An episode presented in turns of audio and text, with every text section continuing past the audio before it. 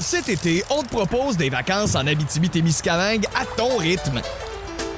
C'est simple, sur le site web nouveaumois.ca, remplis le formulaire et cours la chance de gagner tes vacances d'une valeur de 1500 dollars en Abitibi-Témiscamingue. Imagine-toi en pourvoirie, dans un hébergement insolite ou encore en sortie familiale dans nos nombreux attraits. Une destination à proximité t'attend. L'Abitibi-Témiscamingue à ton rythme. Propulsé par énergie. Amateurs d'arts martiaux mixtes, bienvenue dans la cage.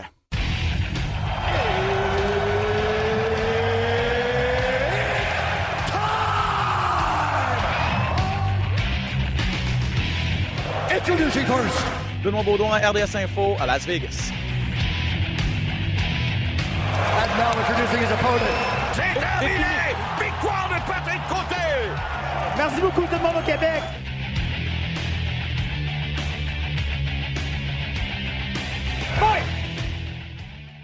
Aïe. J'arrête de m'étouffer juste avant d'entrer en. Ça va, ça va bien, ça va bien. Salut tout le monde, Ben Baudouin, pas de côté. En forme? Yes, très en forme. Good. Euh, bienvenue à Dans la cage, votre podcast dédié aux arts martiaux mixtes. Quel show on a pour vous aujourd'hui? Parce que les sujets sont vraiment incroyables. D'une part, un gros gala UFC 248 la semaine dernière. On a assisté, on a eu droit au, au- au meilleur et au pire en fait. Ah. Mais le meilleur était fabuleux. Et là, je te lève mon chapeau parce que tu l'as dit.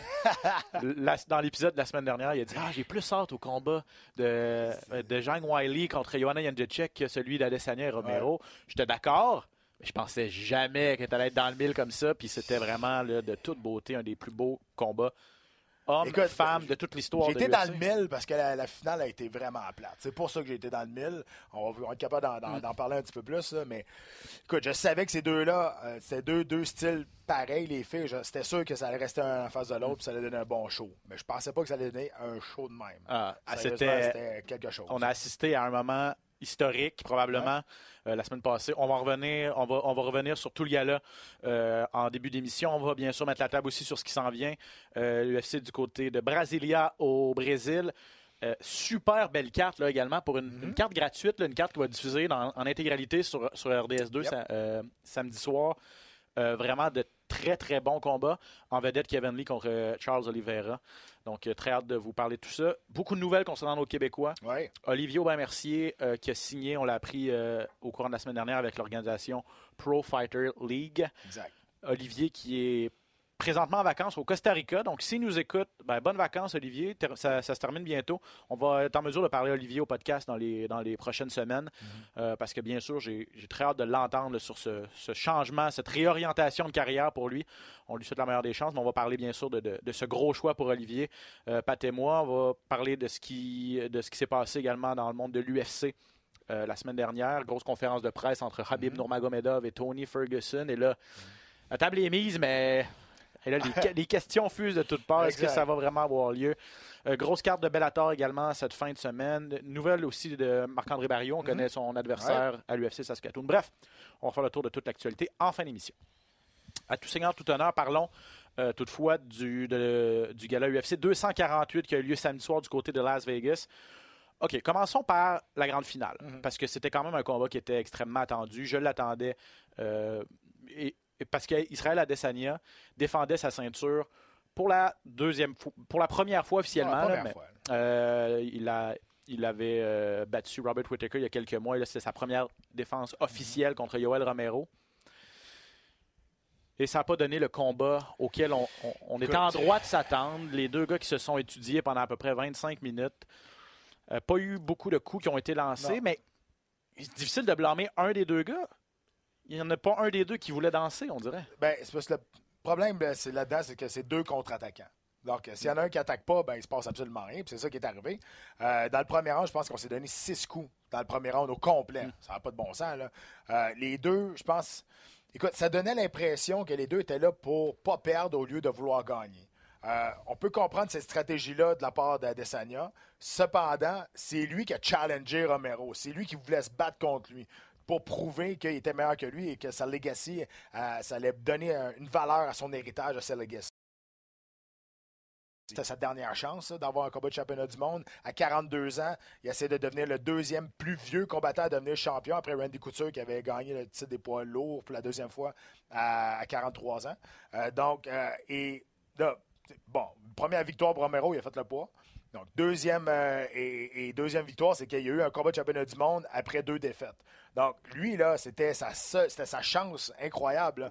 Et il a passé complètement à côté. On s'est regardé, on s'est fait quelques simagris, on a dansé, il n'y a pas eu aucune explosion. Il y a eu un coup vraiment d'impact, au premier round que Romero a donné. Euh, moi, je pense que peut-être les deux premiers rounds ont été du côté de, Romero. Et là, par la suite, ben, euh, à Adesanya.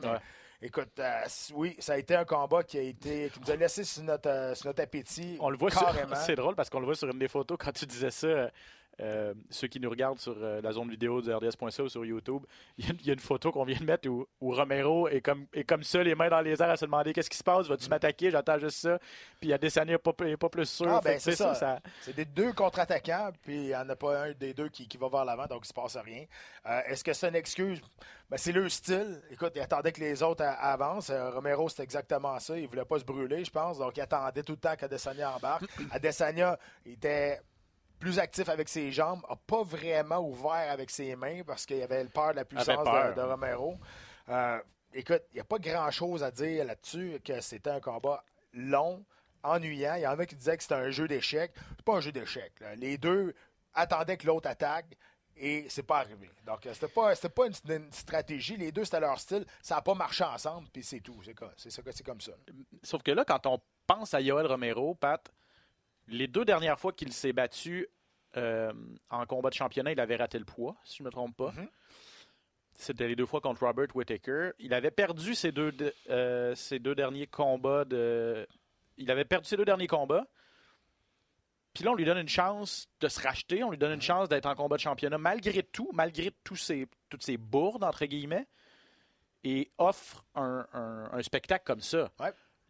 Dana White n'aimera pas ça. On n'a pas le choix de blâmer Romero à quelque part, de dire, on, on lui a donné de la, de la de la corde, puis c'est un peu pendu avec. Ben, je pense que Dana White il a été sorti dans les, dans les médias aussi. Il a dit que c'était un combat extrêmement plate et il avait donné un peu la- la faute sur, sur Romero. Et aussi, Adesanya, il faut dire là, que Adesanya avait challengé Romero. Ça, ça a été accepté. Il remplaçait Paulo Costa parce que c'était Paulo Costa qui était supposé être là. Il était aux abords de l'octogone aussi. Et tout le combat, il a crié des insultes aux deux combattants. On le voyait qui était découragé de voir le, le peu d'action qu'il y avait dans ce combat-là. Mais aussi qu'à Adesanya, là, quand il a battu Romero, euh, quand il a battu Whittaker, il a dit j'ai fait ce que Romero j'ai fait ce que Romero n'a pas été capable de faire pendant 10 rounds. Moi, je l'ai couché pendant au deuxième round. Donc, encore une fois, il blâmait Romero d'avoir euh, pas été assez, assez actif, d'avoir passé à côté de sa chance deux fois. Et il arrive avec une performance comme ça qui solidifie pas sa legacy qui solidifie pas son héritage en tant que champion. C'est un combat qui nous laisse notre appétit et ça ne l'a pas fait monter en valeur à Desania, ce combat-là. Mais en contrepartie, Adesanya, auparavant, avait déjà fait le travail. T'sais, on peut peut-être lui pardonner un faux pas parce que c'était son premier. Il y avait eu, il y avait eu vraiment une ascension fulgurante, on le sait. Euh, c'était son huitième combat à l'UFC. C'était son premier où vraiment ça, ça pouvait laisser à, à désirer. Donc, j'ai comme plus tendance à, à le pardonner un petit peu. C'est dur à pardonner à un, un combattant quand il a une grande gueule et qu'il livre pas la, la marchandise. c'est toujours plus dur comme ça. Euh, c'est sûr que de l'extérieur, on regarde ça puis c'était un combat plate. Mais à l'intérieur, des fois, ça marche pas. C'est- Il y a une soirée que ça marche pas. Tu es, stressé. c'est Même si lui disait que c'était sa deuxième défense, c'était quand même sa vraie première défense de titre. Donc la pression, veut, veut pas. Euh, il s'est fait toucher solidement au premier round. Il a goûté à la puissance de, de Romero au Oui, premier c'est round. Donc ça l'a mis ses freins par la suite. Euh, j'essaie pas de trouver d'excuses, mais j'essaie d'expliquer pourquoi ça s'est passé dans cette situation-là. Et euh, écoute, euh, je le répète, Adesanya voulait battre Romero pour euh, monter en valeur son Mm. héritage dans l'organisation. Pardon. Et euh, ça c'est pas arrivé. là. Maintenant, bon, tu as mentionné Paulo Costa. Euh, tu as mentionné, euh, mentionné Paulo Costa, Pat. C'est probablement lui qui va avoir la prochaine, la prochaine Ben, chance au titre. là, ouais, ah, sauf, sauf blessure, là, Mhm. probablement. Est-ce que tu t'attends à un, un combat plus excitant? Parce que, parce, que Ben- si, parce que si Adesanya était sur les freins un petit peu et sur la défensive en ayant, parce qu'il avait peur de la puissance de Romero, il a pas le choix non plus d'é- d'énormément respecter la puissance de Costa. Sauf que Costa, c'est pas un contre-attaquant. C'est un gars qui va vers l'avant Ouais. et surtout, avec, il, a vu, il est aux abords de ce combat-là. Il est aux, il est aux abords de l'octogone. Il voudra pas donner un show comme qu'on a eu. C'est un anti-show, dans le fond. Là. Il voudra pas donner un spectacle, un mauvais spectacle comme qu'on a vu. Puis c'est sûr que lui, il était déçu de voir ça. On le voyait quand il passait à la caméra. Il créait des insultes, il était découragé. Donc, je pense pas que ça va donner ce genre de combat-là. Surtout que euh, ça sera pas comme Romeo. Là. Costa, il va rembarquer dans ce combat-là. C'est lui qui était supposé l'avoir, ce combat-là. Il va rembarquer là, il va avoir le couteau dans les dents, puis il va, mettre beaucoup de pression. C'est ce qui va peut-être coûter à sa perte, on ne sait jamais, là, parce que Adesanya, c'est un bon contre-attaquant. Mais il reste que c'est sûr que Costa, a de la puissance aussi. Oui, c'est ça. Donc, ça reste intéressant de voir ce qui va se passer euh, pour la suite des choses. Mais en tout cas, c'est ça. Israël Adesanya n'a pas, comme tu dis, n'a pas euh, augmenté son, euh, son stock, là, son, sa valeur présentement. Demeure Absolument champion. Demeure champion. Euh, victoire par décision unanime, pas un vol. Fallait, fallait donner un gagnant et un perdant. Puis, genre, on regarde les statistiques. Euh, 48 les coups, euh, les coups significatifs qui ont touché la cible. 48 pour Adesanya. 40, c'est pas beaucoup, là. Combat de 5 rounds. Non, 48 c'est- coups non, qui ont ça a touché la cible. hein. Mais non, c'est- surtout un gars battant comme Adesanya, qui est Ouais. un spécialiste debout. Puis, Romero, il a eu fait peut-être, j'allais dire deux, là, mais je suis trop généreux. Une fois, il a essayé d'amener le combat au sol. Tu sais, Une fois qu'il y a eu une charge vers l'avant, puis qu'il a essayé vraiment d'aller euh, faire le combat au sol. Ouais, c'est moi, je Pat, je pense que pense- Là, vous allez nous pardonner, que ça mais cogne, je, hein. je pense que t'as pas le bon micro. Non? Pardon, que les deux marchent. Un, deux, deux. Celui-là va être beaucoup mieux. Ah ouais? Ouais. OK.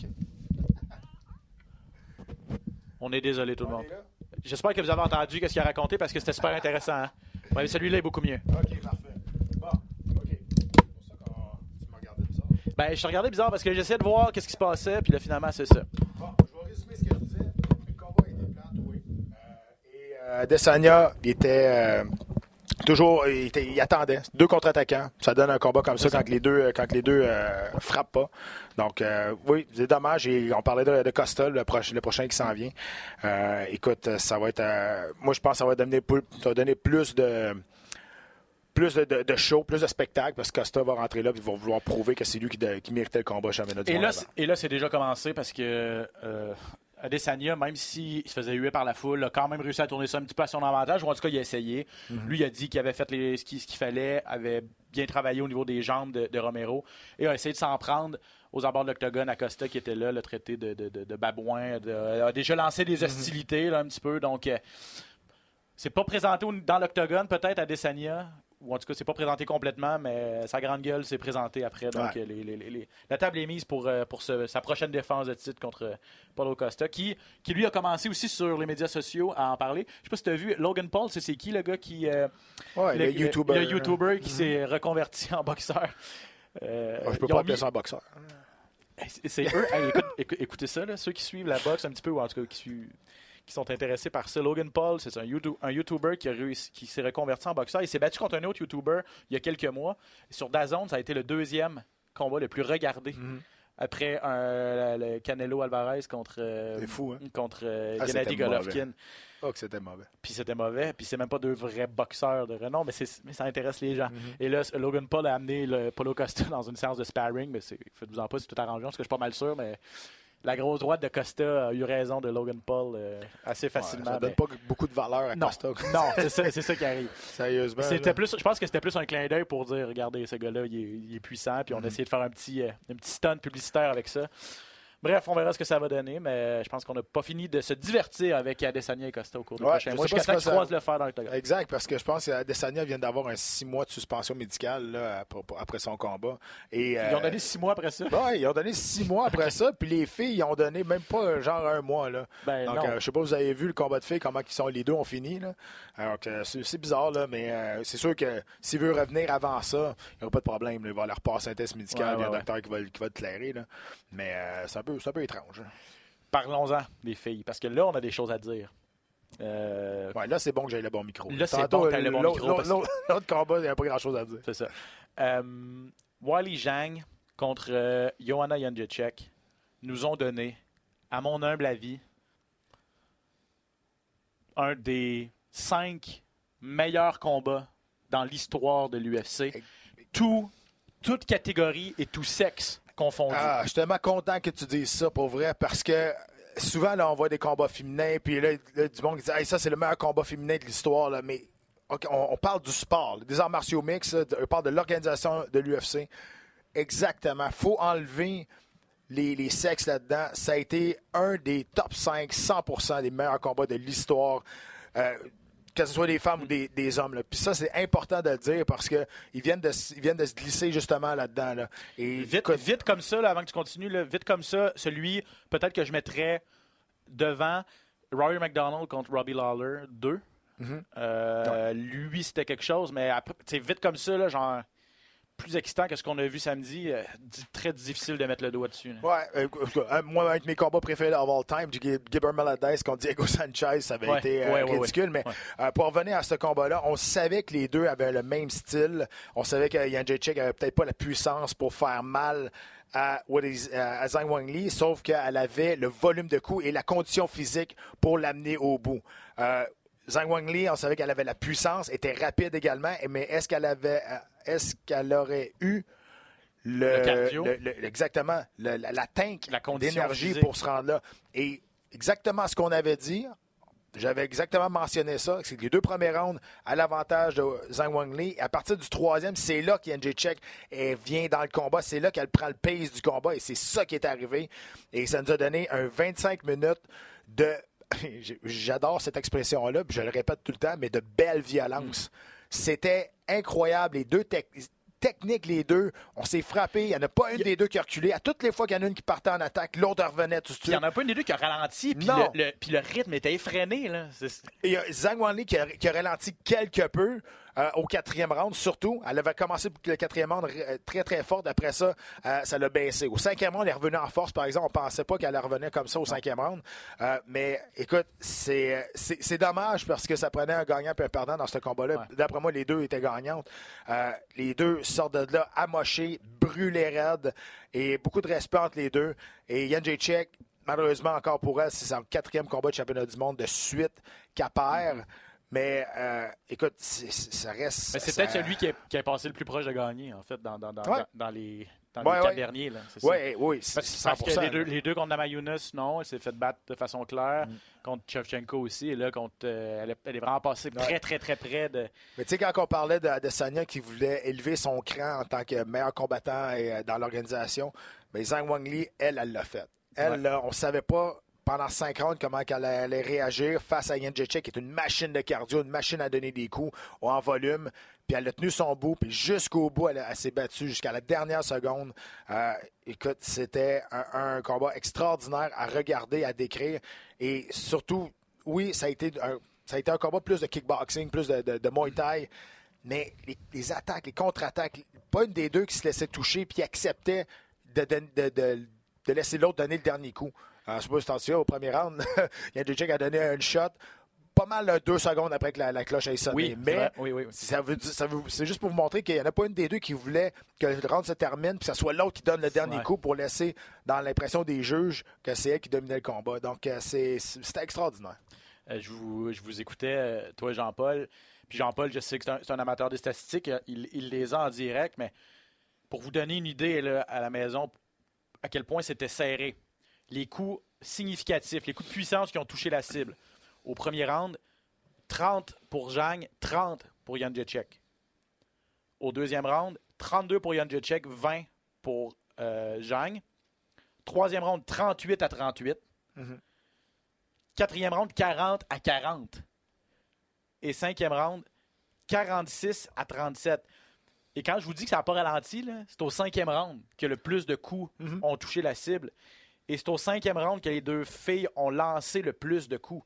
Hey, au total, Jan Jacek a lancé 360 coups et, et Zhang en a lancé 408. C'est un volume de coups tout simplement incroyable. C'est ça. Justement, Et- pour vous dire, les deux restaient en face de l'autre, puis on, on s'échangeait. Et, et, et, et c'est pas un vol. A- ça a été une décision partagée. Euh, victoire très serrée par un fil de rasoir de, de Wally Zhang. Et je pense que la seule. Parce qu'elle a. Au, globalement, elle a touché un petit peu moins la cible. Un petit peu moins. Mais je pense que c'est elle qui a porté le plus de coups de puissance. Les coups Ouais. de- qui ont eu le plus d'impact, c'est la chinoise qui les a donnés. Et vous le voyez simplement dans le visage de, de Johanna Jędrzejczyk. Honnêtement, on avait pas vu ça souvent, une fille avec Ben, la, la tête aussi enflée. Là. Exact. Moi, Ben, ça m'a fait euh, rappeler euh, Mark Mark Dominic, Dominic ouais. là, face à José Aldo à Toronto. Mark Dominic, c'est encore pire que ça. Il y avait quasiment une deuxième tête Ouais. sur sa Elle- tête. elle- parce qu'elle, c'était comme le front complet, c'était Ouais. immense. Omenic, c'était vraiment un peu sur le, sur le côté. C'était comme une balle de baseball. Et tu parlais de la puissance de Zhang Wanli qui a ébranlé quand même à deux reprises solidement à Ouais. Yan Jacek dans, dans le combat. Yan Jacek, on sait qu'elle n'a pas une grosse force de frappe, mais elle est précise. Puis euh, jusqu'à rendu au. Dans le milieu du troisième round, elle n'avait pas aucune égratignure dans le visage euh, euh, Jacek. Elle n'avait pas d'enflure comme telle. Elle avait une petite enflure sur le côté de l'œil, mais c'est tout. Puis, euh, puis Zhang Wanli, elle, elle, elle saignait déjà du nez, elle avait quasiment avait une blessure à l'œil. Donc ça, c'est de la précision puis le volume des coups. C'est pas des coups qui l'ont ébranlé, mais quand même, ça stoppait toujours les attaques ou ça répondait à ses attaques. Donc, encore une fois, ça a été euh, incroyable, la rapidité de ces deux filles-là et le conditionnement physique là, exemplaire. Ouais, et puis euh, là, je lisais justement ce matin sur Twitter qu'il y avait plus d'un milliard de, de réactions en Chine euh, à ce combat-là euh, depuis, la- depuis samedi soir. là, plus plus d'un milliard de mentions de, de, de, Zhang Weili et de que ce soit sur, euh, sur Twitter. Ben là, ils ont d'autres noms, c'est d'au- c'est d'autres logiciels, mais c'est le Twitter chinois et le TikTok chinois. euh, sur les deux plateformes, ça a énormément réagi. Donc, ça, ça solidifie son statut au sein de l'UFC, mais ça solidifie son statut de vedette en Chine également. Et il ne faut pas oublier qu'elle, a, fallu qu'elle s'en aille, la Chine, à cause du virus.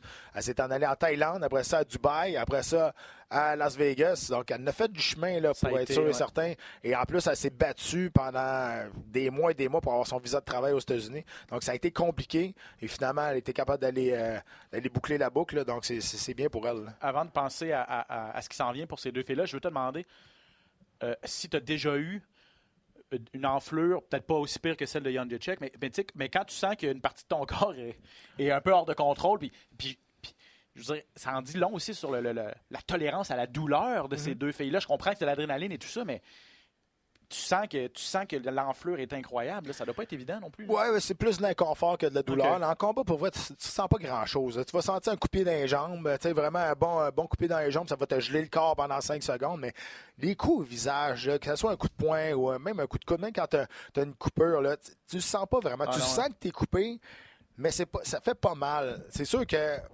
une demi-heure après, là, elle a dû avoir mal à la tête, là, pas à peu près. là. Ben, les deux ont dû avoir mal à- au visage quand même. là. Mais dans le combat, il y a tellement d'adrénaline. Combat de championnat du monde, t'es rendu au cinquième round, t'es brûlé. Là.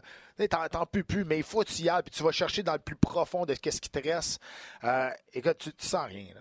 Euh, je me souviens, je me suis déjà battu une fois dans un combat de, de 5 rounds. Pas juste une fois, mais une fois, je me suis rendu au cinquième round, euh, dans, pas à l'UFC, mais dans un autre, puis je l'étais coupé à, à l'œil, vraiment beaucoup, beaucoup.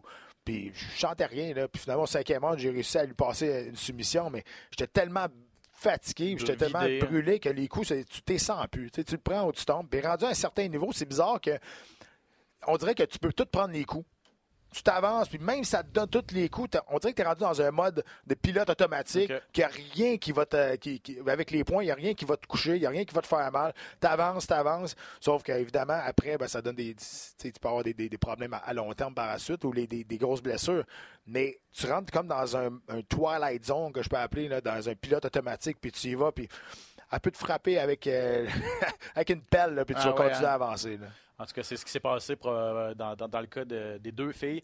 Johanna, honnêtement, euh, très, très, très amochée physiquement, mais et puis elle est restée en plus pour l'entrevue. Après, le... honnêtement, là, cette fille-là ne va, va jamais. Tu sais, elle a peut-être perdu, elle, elle a peut-être un peu plus de difficulté en combat de championnat du monde, mais elle affronte des machines, on va se le dire. Toujours. Et gagne ou perd, cette fille-là, très fair play. Euh, puis très, très bonne avec les, les- les médias aussi. Ah, en tout cas, c'était, c'était, c'était tout simplement incroyable. Et là, et là, et là, la, la demande est là et c'est normal. Est-ce que tu t'attends à, à ce qu'on ait un combat revanche entre les deux filles? Ce serait ça la- la- la- l'étape logique? Là, ou le... Oui, euh, écoute, ça sera pas tout de suite. Là. Il y a quand même beaucoup Non, de. ben non, de- Sauf que, regarde, là, on va faire Nama Yunus contre euh, Jessica Andrade. Hmm. Donc, euh, si euh, Nama Yunus remporte, peut-être qu'on va avoir un combat de championnat du monde face à Nama Yunus. Euh, elle, elle, s'est fait offert ce combat-là, un combat contre Zhang Wanli, sauf que quand on lui a offert ce combat-là, Namajunas n'était pas sûr si elle prenait sa retraite ou si elle revenait encore. Donc, euh, c'est pour ça qu'on a, on a passé à Jan Jacek. Il y en a un autre qui, si elle peut revenir en santé, là, avec des problèmes de cou, elle a, elle a beaucoup de difficultés avec, euh, avec sa colonne, puis au niveau cervical, c'est Tatiana Suarez. Tatiana Suarez qui est invaincue en 9 ou 10 combats, je me souviens plus, mais elle est invaincue, une spécialiste de Jiu-Jitsu. Elle, on n'en parle pas Non. parce que ça fait un petit bout qu'elle n'est pas, est pas active, mais il reste que elle, prochainement, là, si elle revient à la compétition, ben, elle- ça enligne une autre victoire d'après moi, parce que je pense qu'elle est classée troisième ou quatrième. Là. Euh, elle mériterait un combat de championnat du monde, ça c'est sûr. Euh, Elle bon, est 8-0. euh, bon, 8-0. ouais. Puis euh, c'est vraiment beaucoup de... 4-0 à l'UFC. Exact. Donc, euh, écoute, 5-0 euh, à l'UFC, pardon. ce serait intéressant de voir ce qui, ce qui va se passer avec elle. Présentement, elle a des gros, gros problèmes euh, de coups. Là, donc, elle essaie de, de se guérir, évidemment, en premier. Mais euh, ça va être intéressant de voir ce qui va se passer avec euh, Andrade puis euh, Namajunas. Euh, c'est sûr que si Andrade gagne, ben, C'est à l'UFC 249 le mois prochain, là, à. Brooklyn. Ouais. puis Jessica Andrade, si ça gagne, ben, c'est sûr qu'elle a- s'est fait a perdu son titre contre euh, Zhang Wang Li. Donc, euh, est-ce que ça, ça va arriver? On parle aussi, depuis un petit bout, de faire un super fight contre Valentina Shevchenko. Est-ce que ça pourrait avoir lieu? Là? Valentina Shevchenko qui est sortie dans les médias et a dit euh, Je pense que son équipe va y penser deux fois à vouloir m'affronter parce que moi, j'ai complètement dominé Yan Jacek quand je l'ai battu. Et euh, elle vient de s'apercevoir c'était quoi un- de l'élite, du striking élite. Et le mien est bien meilleur que celui que Yan Jacek. Donc, euh, je- c'est ça qu'elle a dit. Évidemment, elle plaide pour sa cause. C'est ça. Mais en tout cas, on va voir ce qui va arriver. Mais il reste que euh, ça a été un des meilleurs combats de l'histoire. Et euh, honnêtement, si vous n'avez pas vu ça, euh, courez euh, sur euh, cou- courez sur votre distributeur pour le recommander ce combat-là ou attendez dans quel ça va être disponible gratuitement dans quelques mois, quelques Ouais. semaines. Mais honnêtement, chapeau, à- chapeau aux deux filles. Très hâte de voir qu'est-ce qui va arriver par la suite. Mais comme tu l'as dit. Les prochains jours, les prochaines semaines et même prochains mois, ça va être dédié à la guérison. Ouais. Ça, c'est sûr, parce qu'elles elles en sont sorties amochées. Rapidement, peut-être le tour des autres gros, euh, des gros combats que j'ai retenu personnellement. Tu me diras si tu en as d'autres, Pat, mais euh, Benil Dariush, gros KO euh, cette fin de semaine. Sean O'Malley, euh, jeune espoir, 25 ans seulement, qui revenait après deux ans d'absence. Lui, il a fait un, un- il a lancé un message, dire Hey, oubliez-moi pas. Puis je suis encore. Ouais, puis Il doit un- encore être considéré comme un, un des plus beaux espoirs, puis une des Exact. grandes vedettes en devenir. C'est un gars qui a un, un charisme, un style bien à lui, euh, qui livre la marchandise. Ça faisait deux ans qu'on ne l'avait pas vu à cause de. Il s'était fait prendre avec de l'ostarine, donc euh, des produits. euh, Supplément contaminé. suppléments contaminés encore une fois. Euh, lui, ça a pris deux ans. Et lui, après ça, du côté positif, à la place de, de vraiment chialer partout, il a dit J'ai pris deux ans pour mettre un 10 livres de charpente sur moi, 10 livres de, de muscles, m'améliorer dans mes défauts, euh, de travailler sur ma game en général. Et on l'a vu ce qui est arrivé face à Quinones, qui n'est pas dans le top 5 mondial, Quinones, mais qui aurait pu donner quand même un très très bon combat. Pff, passer par-dessus, là, comme Ah, si c'était rien, vraiment facile. là. Donc, euh, Benet Dariush était contre Drakkar Close. Et tu l'as dit, Sean O'Malley contre euh, Quinones. Euh, Neil Magny également, qui était de retour après deux ans, sinon Ouais. plus euh, d'absence. Lui aussi, des trucs. Ouais, c'est ça. Lui aussi, des Et- suppléments contaminés. Et lui, ben, a envoyé un message aussi de dire J'étais dans le top 15 avant mon absence Mm. involontaire euh, contre euh, Jin Yang Li, un autre Chinois. Euh, très belle performance. Donc, on devrait Ouais. revoir Neil Magny dans les Et classements. je suis très content parce que je connais un petit peu Nick Magny à travers les, les- les années. C'était quand même un vétéran. Oui, oui, on oui. s'est- on s'est côtoyés souvent. On a passé proche de se battre un contre l'autre 20 aussi. combats à l'UFC. Je pense que Ouais. c'est son 20e. On a passé très près de se battre en- ensemble à deux reprises dans deux cartes différentes. Donc on se connaît très bien. Puis quand on se voit, on se sent la main. Puis on est, on est quand même des, des- pas des bons amis, des bonnes connaissances. Mais je suis content pour lui parce que ce qu'il dit a absolument raison. Euh, lui, il s'est fait prendre avec des, encore une fois des, suppléments contaminés. Et lui, il revirait ça, la situation avec Nate Diaz. C'est exactement la même situation qu'il y avait lui. Et à Diaz, lui, on a réglé ça en dedans de 72 heures. Quand, euh, le dernier coup, quand il s'est battu, on a réglé ça en dedans de 72 heures pour qu'il qu'il puisse être de la carte. Lui, ça a pris deux ans.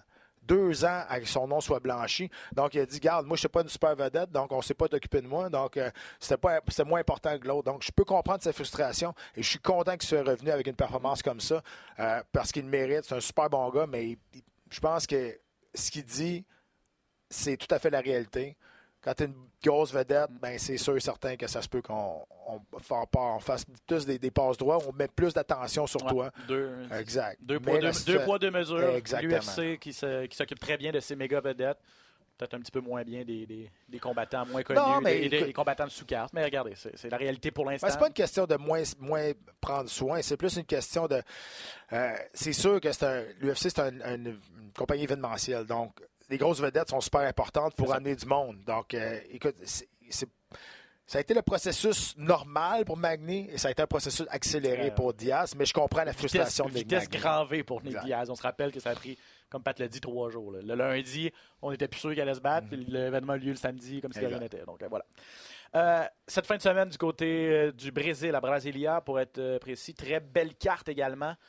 Euh, en finale, on, en finale, on va y aller rapidement, là, mais Charles Oliveira, recordman de l'UFC pour les victoires par euh, soumission Ouais. contre Kevin Lee, qui lui ben, est revenu à son dernier combat d'un avec une très très grosse performance. Ça allait moins bien pour Kevin Lee. Et là, soudainement, avec son KO contre Gregor Gillespie, Un des codes de l'année. un des codes de l'année ouais, en 2019. là. Euh, classé huitième chez les, euh, chez les légers, Kevin Lee contre Oliveira qui est classé 13. Six victoires de suite pour Oliveira. Un, un choc des styles. Quoique Lee euh, au sol, c'est un bon lutteur, mais Ouais. si ça va au sol, il faut donner l'avantage à Oliveira. Ben, Pas le 100%. 100%. Il reste que Lee, c'est un gamer. Ça se peut qu'il veuille aller au sol pour se tester puis prouver que c'est lui qui est le meilleur. C'est un jeu dangereux. Je pense qu'il va avoir le désavantage au niveau de la portée, mais il y a une meilleure force de frappe Mhm. du côté de Kevin Lee. Je pense que son attitude également, ben là, on l'a vu face à face en conférence de presse, il est aussi arrogant qu'avant, mais euh, à l'approche des combats maintenant, son attitude a changé, je pense, quand, depuis que. euh, je sais pas s'il est en, train au TriStar encore pour ce combat-là, mais au dernier combat, il était au TriStar. On dirait que ça l'a peut-être fait descendre un peu les deux pieds sur terre. Euh, mais euh, c'est sûr, avec un gros KO comme ça, peut-être qu'il est reparti sur sa ballonne. Ouais. Mais il reste que c'est un combattant qui est, qui, est- qui est arrogant, mais qui livre quand même la marchandise. Donc, tu l'aimes ou tu ne l'aimes pas, il reste que c'est un combattant qui est le fun à regarder. Il est face à Charles Oliveira, qui n'est pas un combattant qui nous a habitués à des performances euh, ennuyantes, qui va toujours vers l'avant et surtout qui a un jiu-jitsu ultra agressif, euh, qui ne fait pas du lay and pray. Ça, c'est le fun. Ça, on veut voir ça. Parce que du monde, soit qu'ils vont essayer de faire du ground and pound et acheter du temps, lui, il s'en fout du ground and pound. Lui, il passe la garde puis il va attaquer quelque chose. Puis ça, c'est intéressant. Effectivement. Donc, euh, c'est cette fin de semaine présentée en direct sur les ondes de RDS2. 19h, Pat, je vais, je vais- je vais valider l'heure, Ouais. mais donc, comme d'habitude, 19h, ce gars-là. Euh, donc, très hâte de voir c'est ça, si Kevin Lee avait, au, au Tristar pourra continuer sur sa, sur sa belle lancée. Euh, un, combattant- un- un combat très intéressant. Puis en demi-finale aussi très intéressant. Je sais pas. Je sais pas si on peut appeler ça un, un- un passage du flambeau ou un, un changement de garde, là, mais c'est, c'est le vieux routier Damien Maya contre, euh, contre Gilbert Burns. Grapple Quest. C'est ça. Ah, Puis là, les deux, les deux s'en- se cachent pas de dire on veut prouver, on veut prouver qui est le meilleur combattant de Jiu-Jitsu présentement chez les, chez les Brésiliens ou chez les 170 Ouais. livres à, à l'UFC. Euh, mais Maya, meilleur debout, par contre. Euh, pas Maya, euh, Burns, meilleur debout. Bonne force Ouais. de frappe quand même. Ben, il a quand même amélioré son jeu debout. Il a comme un style bien bizarre qui est dur à boxer contre. C'est un gaucher. Euh, donc, euh, et je ne sais pas si euh, Byrne va être capable de rentrer à l'intérieur pour aller euh, vraiment shooter. Il va sûrement essayer de, de- de l'envoyer contre le grillage et d'amener le combat au sol ou de peut-être de le surprendre et de rester debout aussi. C'est sûr que moi aussi, je pense que techniquement, Burns, au niveau du combat debout, est vraiment meilleur, mais on souhaite tellement Ouais. que ça aille au sol et qu'on voit du jiu-jitsu de très, très haut niveau et qu'on s'échange des techniques une après l'autre, le fameux scramble, qu'on s'en- qu'on aille à gauche, à droite et qu'on voit des défensives, des attaques sans arrêt. Donc, j'aime bien ça, sauf que je- moi, j'ai peur que si Burns tombe sur le dessus, ça va être, euh, que ça va être long. Euh, Burns, c'est pas un gars qui, qui est très, très super agressif avec son jiu-jitsu. C'est un gars qui est très bon avec les positions. On l'a vu face à, on l'a vu face à, à Olivier Olivier. Hey, il prenait les positions, puis il a, il a stacké. Olivier, plus que vraiment que d'attaquer, plus que vraiment d'aller avec du ground and pound. Ça a été quand même assez long, là, puis c'est correct. C'est c'est- il y a une bonne game euh, au niveau des positions, puis sur le dessus, très pesant. Mais j'espère que ça finira pas de la sorte. J'espère que ça va être, euh, si on va au sol, ça va être de l'attaque, de l'attaque, de l'attaque. Si on veut prouver qu'on est le meilleur que l'autre, il faut attaquer. On n'a pas le choix, là. Donc imagine, c'est sûr qu'il y en a un des deux qui va faire taper l'autre. Et là, ça va sortir, puis on va être vraiment fiers. Euh, Peut-être euh, le dernier combat de la carrière de Damien Maya. Il l'a pas annoncé officiellement, mais ça fait, ça fait quelques années là, on, on le sait qu'il s'approche vraiment de la Mhm. C'est chez fin. lui. C'est chez lui. S'il perd, surtout, c'est sûr que Ben, perd ou gagne, c'est sûr qu'il y en a qui vont préférer se retirer sur une victoire peut-être, Mhm. mais euh, j'imagine que s'il perd, euh, ça, peut- ça va peut-être le convaincre de, de- de prendre la fin. Mais en tout cas, si Parce que le problème avec, euh, le problème avec euh, David Mayer, c'est qu'il s'est jamais vraiment fait faire mal. c'est ça. Il y a un style que. Il pourrait combattre encore, euh, Ouais. je ne sais pas à ce niveau-là, là, mais il pourrait combattre quand même se battre encore pendant 4-5 ans là, à cause de son style. Ça. Il n'y a pas un Il se style. met, se met pas en danger. là. Non, exact. Donc, c'est pour ça que peut-être lui, il recule encore une fois, recule toujours son, sa date de départ. Mais avec une belle victoire, ça serait vraiment la place parfaite pour, se retirer là, chez lui. là. Effectivement. Et là, euh, je vais me racheter parce que j'étais dans le champ complètement. De 1, c'est pas sur RDS2, c'est sur RDS. Ah ouais. samedi. Oui, exact. Puis on s'en va à RDS. là. Et puis de 2, c'est pas à 19h, c'est à 20h. Exact. Mais on va être sur RDS Info avant. RDS Info avant? Ouais, exact. Ok, mon Dieu. Bon. RDS Info et RDS2. Abonnez-vous à tous les postes pour voir l'UFC cette fin de semaine sur les ondes de RDS. Euh, début de Renato Moicano à 155 livres. Ça aussi, c'est très intéressant. Pour Mm-hmm. une- On parle d'un gars quand même qui, à 145 livres, était à ça d'avoir un combat de championnat. Mm. Et là, décide de changer de catégorie. On lui donne un. je- en fait, je connais pas vraiment son, son- son- son adversaire. Je sais pas si c'est un, un gros défi. Euh, Damir Adzovic. Mais Renato Moicano, c'en est un autre qui, qui- qui- qui est assez complet. Bon, euh, assez, assez une bonne boxe. Je sais pas si à 155 livres, va être capable d'autant se, Ben, se faire ça. valoir qu'à 145. là. Tu sais, Les bonhommes vont être euh, pas mal plus gros. Reste à voir si. euh, écoute, c'est un gars qui aime bien travailler au sol aussi. Donc, Mhm. euh, moi non plus, je connais pas vraiment beaucoup son, son adversaire, mais on s'en fout de son adversaire. Pour lui, c'est de monter une catégorie de poids et s'ajuster à une nouvelle physionomie de ses adversaires. Donc, euh, ça, ça reste à voir. Et euh, Johnny Walker revient d'une défaite, lui, euh, contre Nikita Krylov. Donc, pas un, pas un, pas un client facile non plus. Krylov, un, vétéran, il est là depuis quelques temps. Et Johnny Walker qui s'entraîne également au, au gymnase Tristar. là. Mhm. Donc, euh, veut essayer de, de revenir de sa dernière défaite euh, contre, contre Krylov cette fin de semaine. Un Brésilien, Walker. donc, comme d'habitude au Brésil, beaucoup de, de Brésiliens sur la Mhm. carte, mais bien hâte de voir. Walker euh, s'était fait un nom assez rapidement. là. on le voyait même éventuellement affronter John Jones là, à 205 livres. Ouais. Y ait un Ah, petit pas de recul, mais voir, Tu sais, la- on la- voir la a dans hype. le ventre. là. Le hype, c'est dangereux, ça. hype. hype, le mettre trop de lumière sur une personne et qu'on le voit déjà plus loin que qu'est-ce qui est. Et ça, ça dépend toujours de Johnny Walker, de son entourage, comment il va être capable de rebondir de ça, mais il y en a qui ne se relèvent jamais de ça. Mm. Donc, euh, c'est bien hâte de voir. Puis Krylov, euh, il va donner un bon combat. C'est ça. Ouais, c'est pas le dernier venu, Nikita Krylov. Donc, euh, euh, en tout et partout, là, vraiment une superbe carte là, que l'UFC nous offre gratuitement cette fin de semaine. Donc, Yep. euh, profitez-en. Euh, Olivier Aubin-Merci, on l'a mentionné, il a affronté Gilbert Burns. euh, C'est une de ses trois dernières défaites. Et là, on se demandait qu'est-ce qui allait arriver avec Olivier. On se doutait bien qu'avec l'UFC, ça- c'était pas mal fini, mais on pouvait pas l'annoncer officiellement parce que, bon, d'une part, effectivement, son contrat était terminé à l'UFC. Mais comment ça fonctionne, c'est que euh, donc il devient agent libre, euh, joueur, autonome ou combattant autonome, peut négocier avec d'autres organisations, essayer d'a- d'aller chercher un contrat dans d'autres organisations. Mais l'UFC se garde toujours une période de grâce, souvent c'est six mois si je ne m'abuse, pour égaler l'offre. Si on dit OK, cette offre, euh, pour le même prix, ça vaut la peine que je garde ce gars-là dans mon organisation. Euh, ce qui n'est pas arrivé dans ce cas-ci. Olivier Aubin-Mercier qui a décidé de signer avec, qui a reçu une offre d'organisation Professional Fighters League, la PFL, Mhm. et va faire son entrée euh, au printemps Ouais. dans le tournoi des 155 livres. Il faut qu'il se qualifie avant. Euh, ouais, c'est ça, effectivement. Ben, en fait, c'est ça. C'est que comment ça fonctionne? Euh, c'est qu'il y a 12. Par, il y a- il y a- il y a- par- par catégorie de poids, il y a 12 combattants. Hmm. On leur fait faire deux combats chacun. Dans une. On va appeler ça, disons, des. euh, ouais, des qualifications. Appelons Hmm. ça comme ça. Deux combats de qualification. Il y a un système de points. Euh, KO premier round va donner plus de points qu'une victoire par décision, par Exact. exemple. Et là, euh, après les deux combats euh, de qualification, les huit combattants qui ont le plus de points entrent dans un tournoi à élimination directe. Donc, À un million. quart de finale, demi-finale et finale. Et le grand gagnant, tout est partout, va avoir empoché un million de dollars. Exact. Donc, il n'est pas dans le tournoi officiel encore. Il faut qu'il se qualifie pour rentrer dans le tournoi à 8 de 1 million. C'est ça. Et là, ça va, le- les, les, les- les galas de qualification ont lieu de mai à août. Et là, à partir de l'automne, c'est le début des éliminatoires de, de octobre à décembre. Exact. Donc, c'est un, c'est un calendrier assez restreint. Il faut faire attention aux blessures. Mhm. Euh, donc, pas, ça, c'est pas évident, d'une part. Exact. Parce que si tu gagnes, par exemple, celui- les, les- deux combattants chez les 155 livres qui vont se rendre en finale vont avoir fait en l'espace de quoi 8 mois,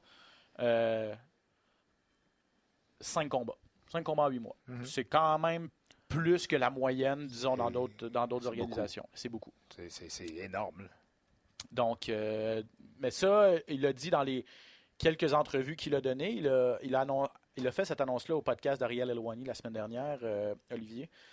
Il a dit que c'était un format qu'il aimait beaucoup Mhm. et qu'il avait hâte de se, justement se tester. C'est pas un gars qui a été souvent blessé dans sa carrière, prend extrême- un gars dans une très bonne forme physique, prend bien soin de lui. Euh, donc, il a hâte de se tester dans ce, dans ce genre de format-là. Mais est-ce que. Puis, sais, ça, ça peut être. Ça peut être, euh, ça peut être je ne vais pas dire facile, mais ça peut être. C'est très. euh, je peux dire ça? Atteignable, cette finale-là et ce million de dollars-là. Juste pour vous dire, là, euh, Steve Bossé a battu Sean O'Connell. À Ottawa, ça avait donné un combat de feu. Là. Sean O'Connell, il n'était pas dans les meilleurs à l'UFC. Là. là, il est parti, il est allé au PFL, puis il a gagné le tournoi PFL. Il est millionnaire aujourd'hui. Donc, euh, tu sais, c'est- accessible. là. Il reste à savoir quand. Je pense qu'il y a beaucoup plus de talent dans la division Ouais. d'Olivier que dans la division de, de O'Connell, quand même, à PFL. Mais il reste que Olivier, là, je pense, oui, il est sur trois défaites de suite, mais c'est un nouveau départ. Je pense qu'il va partir avec la, va partir ça avec euh, la tête beaucoup plus euh, légère. Et euh, en tout cas, on a tous hâte de le voir performer encore une fois. On sait qu'il a le talent, le talent pour être dans les meilleurs au monde. Il l'a déjà été. Il reste dans un passage à vide et il faut qu'il s'en sorte. C'est tout. Son plus gros défi, assurément, et, et- ça, c'est s'il l'affronte, s'il a la chance de l'affronter, c'est Nathan, un gars qui s'appelle Nathan Schultz, qui est un Brésilien, s'entraîne avec American Top Team. Lui est le champion de PFL des deux dernières saisons. Les deux derniers tournois à 155 livres, c'est lui qui les a gagnés. Il a une fiche de, il a sept victoires de suite. Il est une fiche de neuf victoires et un combat nul à ses dix derniers. Exact. Euh, PFL, ce format-là là, qu'on vous explique depuis tantôt, ça existe depuis deux ans, 2018-2019, et là, ça va être la troisième édition en 2020. Donc, Schultz a, rem- a remporté les deux premières éditions, et là, il va être de retour cette année. PFL a déjà annoncé que tous les champions des, des, des, des six, des huit catégories de poids qu'il y a à PFL seront de retour. Euh, et là, présentement, il y a, quatre, il y a seulement 4 combattants sur 12 là, qui sont mis sous contrat. Olivier est devenu le, le quatrième. Et ce qu'on va faire pour. euh, on, on va prendre des combattants de l'an de, de- de l'an dernier ou des éditions précédentes. On va offrir des contrats à quelques-uns d'entre eux, mais on va faire également des, des try-outs ou des essais à travers le monde, dans, dans différents endroits à travers le monde, pour aller chercher les meilleurs talents euh, des, des organisations régionales de partout dans le monde pour essayer euh, de, de- de- de les amener à PFL. Donc, que ce soit en Russie, en Russie ou en Amérique du Sud ou au Brésil ou en Amérique du Nord, euh, attendez-vous à, à avoir des, de bons talents locaux là, faire leur entrée à PFL. C'est ça. C'est pas, c'est pas fait pour Olivier, loin de là. Mais avec son expérience et avec le fait qu'il a vraiment affronté, tu sais, il a affronté des gars du top 15 mondial chez les, de l'UFC, là, euh, à, à ses, à- à ses derniers combats. Il a fait partie à un certain moment, il n'y a pas si longtemps, du top 15 de l'UFC également. Je pense qu'il va partir comme un des, comme un des favoris, Ouais. euh, malgré, sa, malgré ses trois dernières. Il y a euh, trois défaites. combattants, de trois anciens combattants de l'UFC qui sont avec lui quand même dans, dans, dans les, 160 dans les 155 livres. Johnny Case, Martin Elt et euh, Chris Wade. Donc, euh, ceux-là sont dans l'organisation aussi. Euh, donc, quelques, quelques Russes, euh, Nathan Schultz, évidemment, qui, est- qui est là. Euh, donc, oui, on n'a pas, on n'a pas encore complété toute la braquette pour faire ce tournoi-là. Ça, reste, ça va rester à voir, mais il va falloir commencer à le faire là, parce que c'est au mois de mai. puis c'est ça. là, je pense que les prochains mois vont vraiment servir à aller, comme je te dis, comme je l'expliquais, aller chercher les, les- les derniers non manquants là, dans tout ça, dans, dans ces différents événements de, quali- de, de- de qualification ou d'essai, pour après ça avoir nos, nos- nos combattants pour compléter les, les différentes catégories de poids. Mais c'est un, concept qui est intéressant. Et en terminant, c'est vrai, il faut le mentionner, c'est important parce que PFL, euh, RDS détient les droits de, de- de Professional Fighters League. Donc, présentement, les, les combats, les galas sont présentés en différé à RDS et j'ai pas l'information à savoir si quand, une fois qu'Olivier et Rory McDonald, faut pas l'oublier, a été une des grosses signatures de PFL euh, dernièrement. J'ai pas l'information à savoir si euh, ça va, si on va être en mesure de présenter les combats en direct. Euh, aussitôt que je le sais, euh, je vous tiens au courant, sûr. Canadien mais- aussi, Jeremy Kennedy, qui, euh, qui, qui s'est- qui a signé aussi cet été. Euh, cet hiver, je veux dire. Donc, euh, Donc, ça va être. Mais, mais- mais une chose est sûre, en direct ou en différé, c'est les, les combats d'Olivier vont être, euh, vont être diffusés à RDS. Donc, on va pouvoir suivre euh, ce deuxième chapitre, cet autre chapitre de la carrière du Québécois, du Canadian Gangster sur les ondes de, de RDS. Et on espère que le Canadien Gangster, le vrai Canadien Gangster, va, enfin avoir une victoire. Ouais. Parce que ça va pas bien pour le Canadien Gangster. Avant, c'était le Québec Kid, ça allait bien. Depuis le Canadien Gangster, Un peu moins. ça va un peu moins bien. Donc, euh, on, on l'espère pour Olivier le, le meilleur succès. Effectivement. Euh, Marc-André Barrio contre Oscar Piechota, un, Polonais, pardon. Ouais. Ça, c'est notre autre nouvelle de, de- de- concernant le Québec là, dans les arts martiaux mixtes. Il va se battre euh, le 20 juin du côté de Saskatoon. On en sait pas beaucoup sur Piechota, sauf que sauf qu'on sait qu'il a perdu lui également, tout comme Marc-André, ses trois derniers combats. Ouais. Deux fois par soumission, une fois par KO. Mais c'était pas contre n'importe qui, par contre. Euh, il a perdu notamment contre Gerald Mearshart, qui s'est battu la semaine dernière à l'UFC 248. Grosse victoire pour Mhm. Mearshart. Et s'est également battu contre euh, euh, Rodolfo Vieira, brésilien, qui est un, une machine au sol, Mhm. qui s'est également battu la semaine passée, Ouais. Qui a Sauf fait que- une bouchée de son adversaire. Donc, euh, La différence, euh, c'est que Piota a déjà gagné à l'UFC. Donc, il avait gagné ses deux premiers combats à l'UFC. Euh, et euh, là, par la suite, là, oui, trois défaites de suite, dont il s'est fait knocker à son dernier combat assez solide là, contre Soriano. Euh, mais ce qu'il faut voir, c'est que ces trois dernières défaites, c'est fait terminer ces trois dernières défaites. Contrairement à Barrio, qui s'est jamais fait terminer non, à- qui n'a à jamais perdu l'UFC. avant la limite. Euh, il reste que euh, Piota est sur euh, trois défaites de suite. C'est ses trois premières défaites en carrière. Donc, beaucoup de difficultés à revenir après sa première défaite. Donc, il a aligné trois défaites. Et euh, c'est une ceinture noire en jiu-jitsu brésilien, extrêmement fort physiquement. Peut-être un combat, un combat debout un peu. je ne veux pas dire échevelé, mais moins, euh, moins propre, un peu plus euh, lancé. Euh, Mario a peut-être également, c'est un brawler, donc c'est pas un, un boxeur super technique, mais qui a une super bonne force de frappe. Euh, quand on regarde les, les victoires de Piocla, quand même, 5 par KO puis 5 par soumission en 11 au total. Donc, il y a un haut ratio pour terminer ses adversaires, euh, que ce soit debout ou au sol. Même s'il a perdu ses trois derniers combats, Piota, c'est un dur combat pour, euh, pour Marc-André. Il n'y a pas de combat facile à l'UFC. Donc, euh, bien de voir comment on va apprécier ce, co- ce- approcher ce combat-là. On sait que Marc-André est en train de faire beaucoup de changements dans son entourage, dans son équipe, dans son entraînement ou sur- ou également. Euh, il faut trouver quelque chose pour Marc-André. On sait que c'est un gars qui, est tough. On sait que c'est un gars qui aime aller à la guerre. Sauf que dans son, surtout dans son dernier combat, on se sentait beaucoup trop penser, trop hésiter. Euh, il a comme perdu sa nature qu'on l'a connu quand il était dans l'action de TKO. Je comprends que le, calibre est beaucoup plus supérieur maintenant, mais faut pas changer notre nature non plus. Donc, il faut être capable de rester nous-mêmes. Et clairement, dans, le- dans- dans le premier, dans le dernier combat, je veux dire, on a vu un Marc-André Barrio qui était trop hésitant. Mhm. Et euh, ce combat-là, face, je ne me souviens même plus c'est quoi le nom de son adversaire, là, mais je me souviens du combat.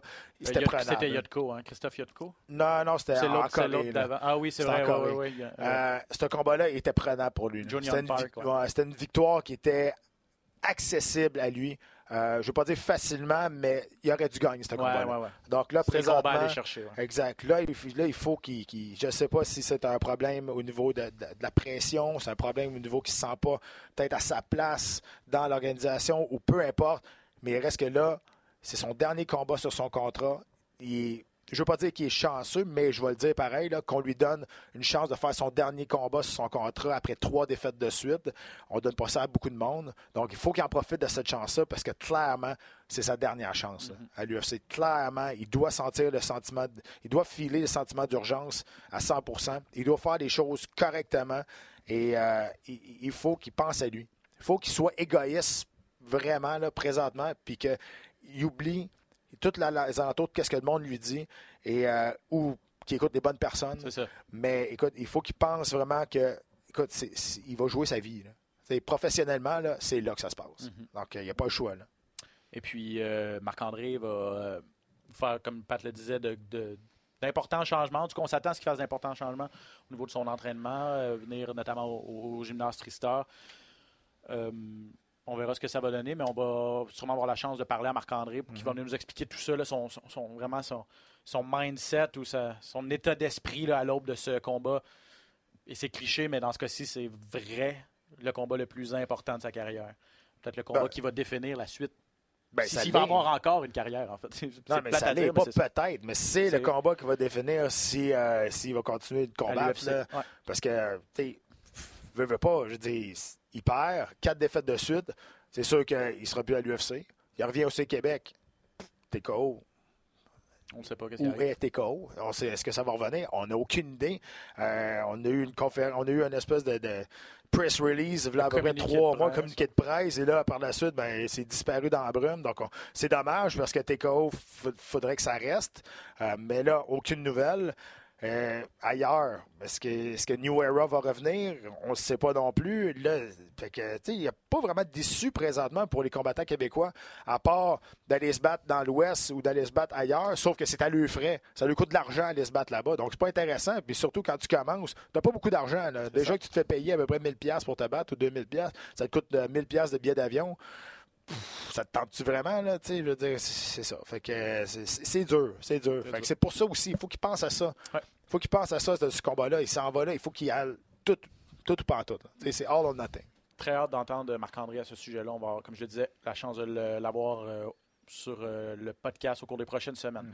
Il faut parler de Habib contre Tony Ferguson. Vendredi passé, il y a eu une conférence de presse. Rien à que rien qu'on s'attendait pas là en Non. fait là, les deux les deux sont mis au défi on a eu le droit à un Tony Ferguson aussi bizarre que, que, qu'à l'habitude en fait Il est fantastique. Euh, mais là ce qui commence à retenir l'attention et là on sait que ce combat là il y a une malédiction autour de ce combat là C'est incroyable. Ça, ça fait, pas. c'est déjà la cinquième fois qu'on tente de l'organiser en passant, pour ceux qui n'avaient pas suivi le téléroman. Puis là, je sais pas si vous Mm-hmm. Depuis suivez. 2016 qu'on essaie de faire ce combat. Je sais pas si vous suivez les nouvelles, mais il y a quelque chose qui s'appelle le coronavirus pas présentement. au courant. La question a été posée à Dana White parce que là, en Californie, ça- le, le combat est prévu à, à- à- à Brooklyn. On sait que l'État de New York est le deuxième État aux États-Unis où il y a le plus de cas de coronavirus présentement.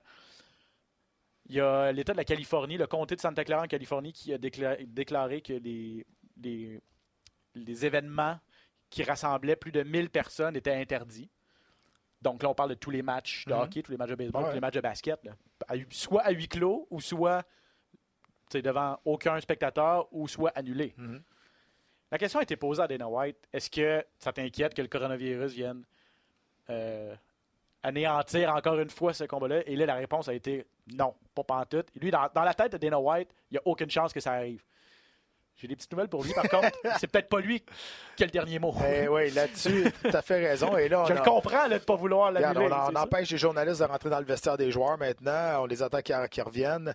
Euh, en Europe, on a déjà commencé des, des, des- des games de soccer qui n'y avait personne. À On dirait qu'il y a eu une attaque de zombies, qu'il n'y a plus personne, puis c'est juste du monde qui joue au, so- au soccer. C'est assez euh, troublant, c'est assez bizarre. Et là, on parle de plus en plus, surtout au niveau des, des games de basketball. Ouais. Euh, LeBron James qui est sorti et dit Moi, c'est impossible que je joue une game puis qu'il n'y ait pas de, de spectateurs. Il dit J'aime mieux pas jouer pantoute. C'est vrai que ça doit être bizarre quand même, là.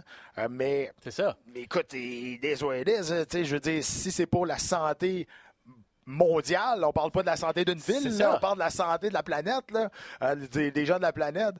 Eh ben, croire que Dana White pense Il emmène- qu'il il est... euh, Il emmène gros. Oui, il y a du pouvoir. Il n'y a personne exact, qui enlève ça. ça. Il emmène large, c'est bien Ouais. correct, mais c'est ça. il- En tout cas, mais c'est pas tout fait. ça en revenant encore que ce maudit combat-là, Ouais. ça va-tu arriver à un moment donné? On ne sait pas. Puis à cause, encore une fois, de, de- de quelque chose. Là, c'est le coronavirus. La dernière fois, c'est Tony Ferguson qui s'est enfergé dans, dans une ligne de trottoir. Je ne sais pas ce qui se passe avec ce combat-là. Tout le monde veut le voir, mais on dirait que c'est les, les- ça marche pas. On- ça marche pas, ce combat-là. En tout cas, on croise nos doigts que ça, ça arrive. Mais écoute, c'est- incroyable. On C'est- surveille ça, mais c'est ça. mais peut-être ce combat-là, on l'annule tout de suite, le coronavirus n'existera plus. C'est peut-être à cause de ce combat-là, à toutes les fois qu'il arrive. On le suggère, on le, on le suggère, on le Ah. fait. En tout cas, tout ça pour dire, c'est ça. euh, on se croise les doigts. Pour l'instant, il n'y a rien d'annulé. C'est encore lieu à Brooklyn au mois d'avril. Cette carte-là, euh, à date, il n'y a rien qui se passe. là, Il n'y a rien qui, qui a- qui a changé. Mais bon, on vous tient au courant des développements parce que ça pourrait, ça pourrait changer. Puis ça serait bizarre. Si c'était à huis clos devant aucun spectateur, ce serait bizarre aussi. Je ne sais pas si on le ferait. Je sais pas si l'UFC ferait ses frais. Dans le sens où est-ce que ça vaut la peine d'organiser un. Ben, je sais regarde, qu'on je vais te on fait, on beaucoup d'argent avec la télé, ça c'est correct, je comprends. OK.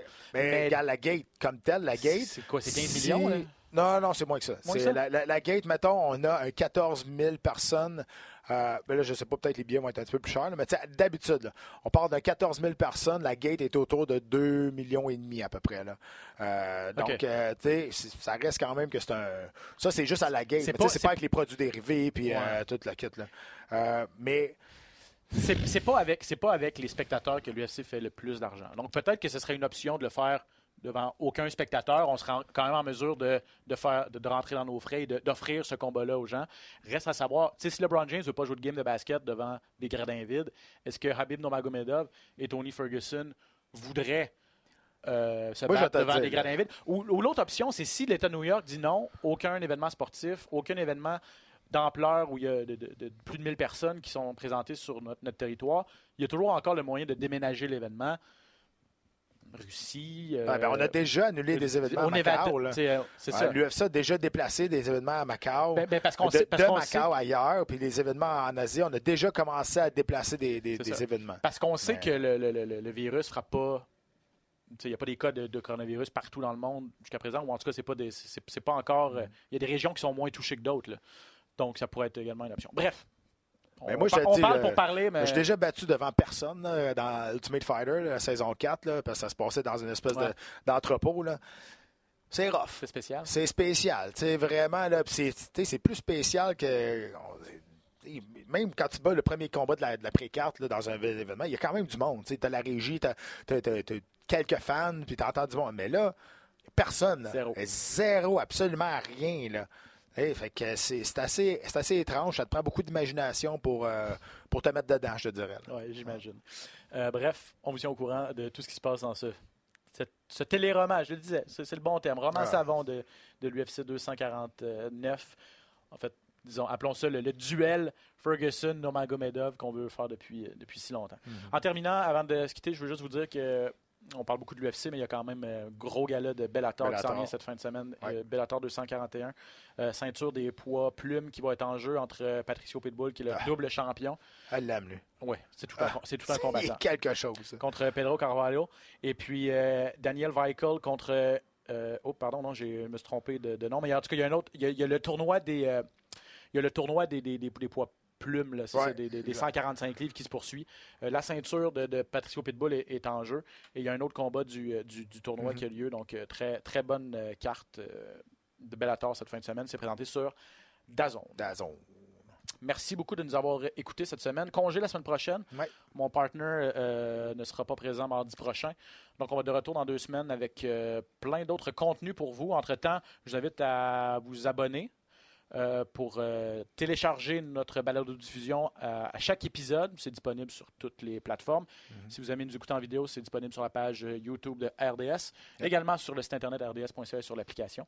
Et euh, allez faire un tour sur iHeart Radio. Tous les podcasts de RDS, si vous êtes amateur de sport, sont disponibles également. Pas de côté. Yep. Toujours un plaisir. Thank you. Merci beaucoup tout le monde d'avoir été là. À bientôt.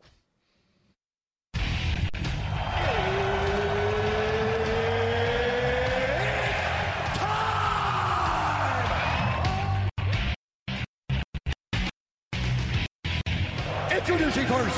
Benoît Baudouin, RDS Info à Las Vegas. And now introducing his opponent. C'est terminé! Victoire de Patrick Côté! Merci beaucoup tout le monde au Québec!